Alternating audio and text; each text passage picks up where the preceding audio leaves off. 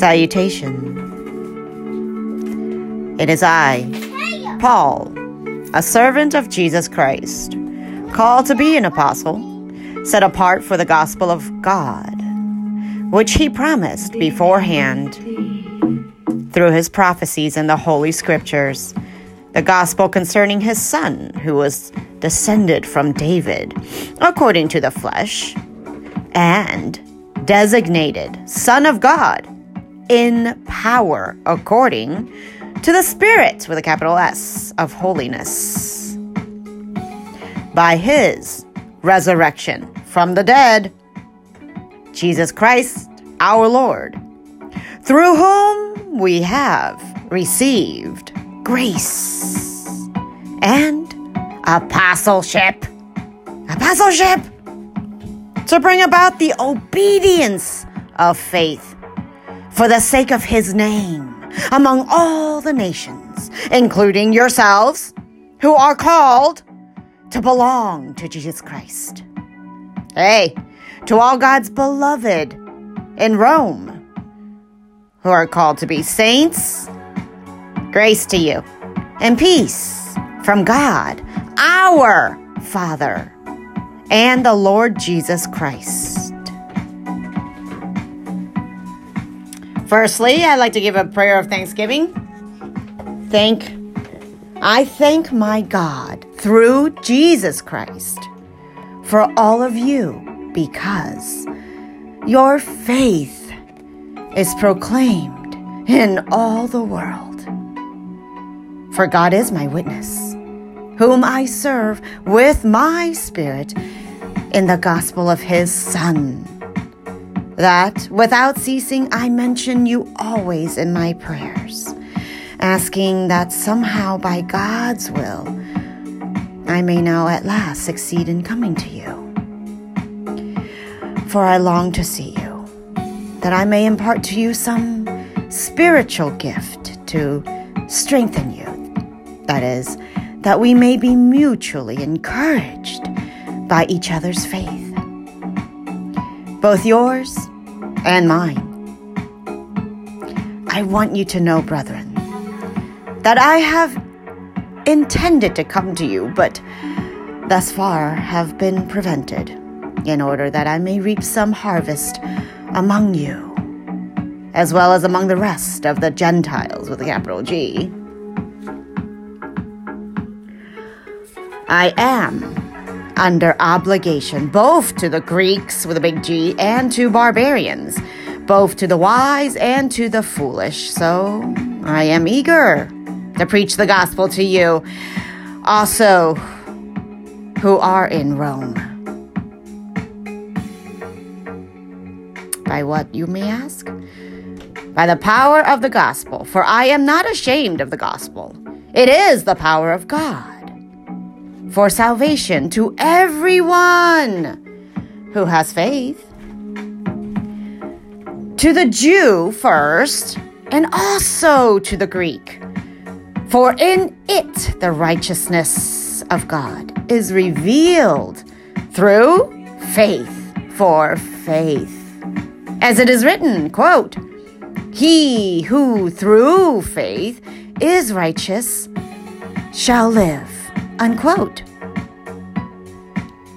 Now, God's wrath against man's wickedness, well, for the wrath of God is revealed from heaven against all ungodliness and wickedness of men who by their wickedness suppress the truth.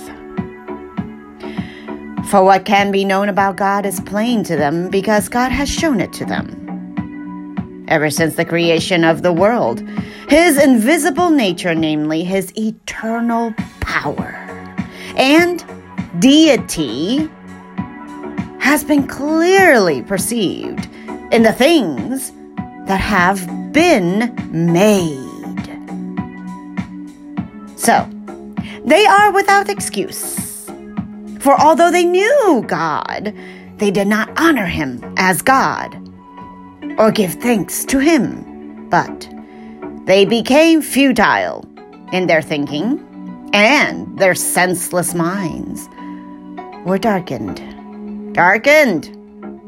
Claiming to be wise, they became fools and exchanged the glory of the immortal God for images resembling mortal man or birds or animals or reptiles.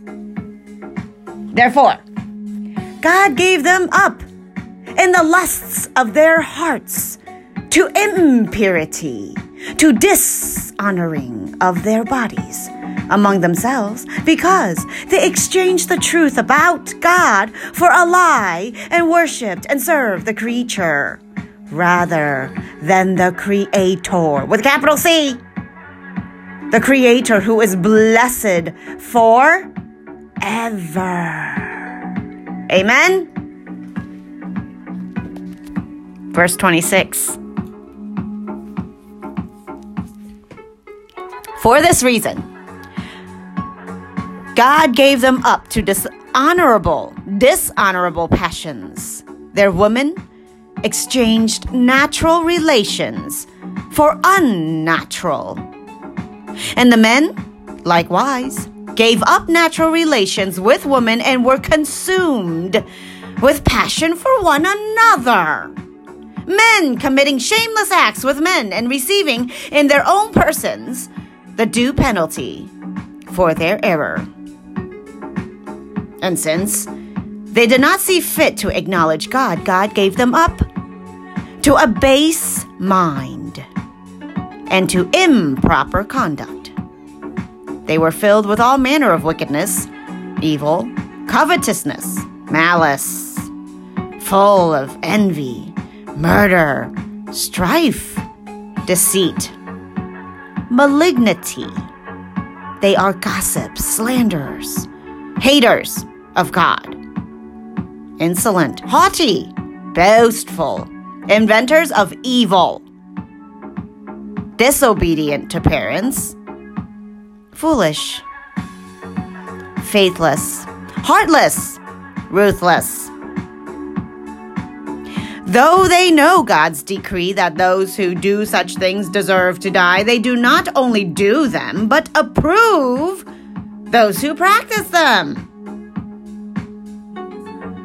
The righteousness judgment of God. Therefore, you have no excuse, oh man, whoever you are. When you judge another, for in passing judgment upon him, you condemn yourself. Because you, the judge, are doing the very same things. You know the judgment of God rightly falls upon those who do upon those who do such things. Do you suppose, O oh man, that when you judge those who do such things and yet do them yourself, you will escape the judgment of God? Or do you presume upon the riches of his kindness and forbearance and patience? Do you know that God's kindness is meant to lead you to repentance? But by your hard and impenitent heart, you are storing up wrath for yourself on the day of wrath, when God's righteous judgment will be revealed. For he will render to every man according to his works. To those who by patience and well doing seek for glory and honor and immortality, immortality, and immortality, he will give eternal life. But for those who are factitious and do not obey the truth, but obey wickedness, there will be wrath and fury. There will be tribulation and distress for every human being who does evil. The Jews first, and also the Greek. But glory and honor and peace. Glory, honor, and peace for everyone who does good. The Jew first, and also the Greek. For God shows no partiality. Verse 212. This is the most important one to the Romans 212. All who have sinned within the law will also perish without the law. Sorry, what?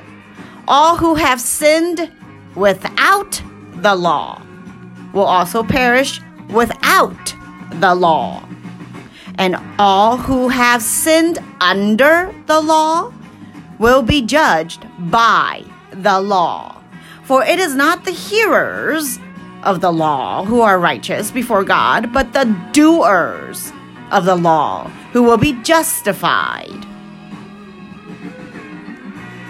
When Gentiles, capital G, who have not the law do by nature what the law requires, they are a law to themselves, even though they do not have the law.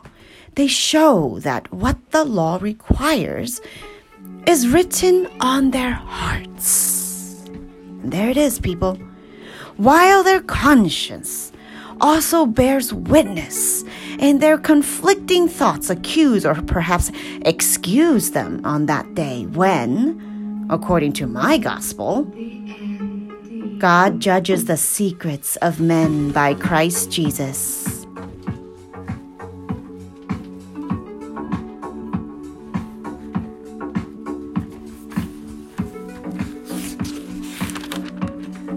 All right, that's all I have for now. Short and sweet. The rest is of concerning Jews and no interest to me right now. Bye.